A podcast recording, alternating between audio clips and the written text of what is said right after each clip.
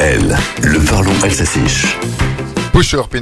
Vous connaissez sans doute Patron Incognito quand des patrons se déguisent et se font passer pour des stagiaires dans leur propre entreprise pour savoir ce qu'il se passe au travail.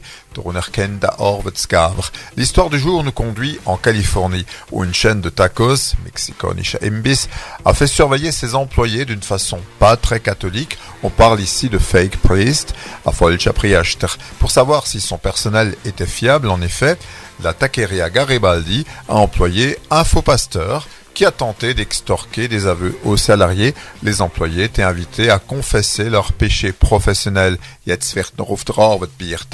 fallait savoir si les employés ne voulaient pas leur patron ou commettaient des actes répréhensibles.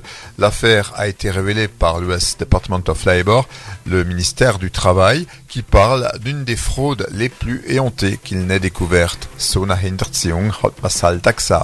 Le pire, c'est que l'employeur n'est pas un enfant de cœur. La justice l'a condamné pour arriéré de salaire, à une trentaine de salariés. Les dirigeants faisaient également pression sur le personnel par rapport à la législation sur l'immigration.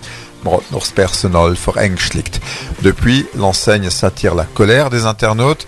Alors attention, si vous allez à Confesse,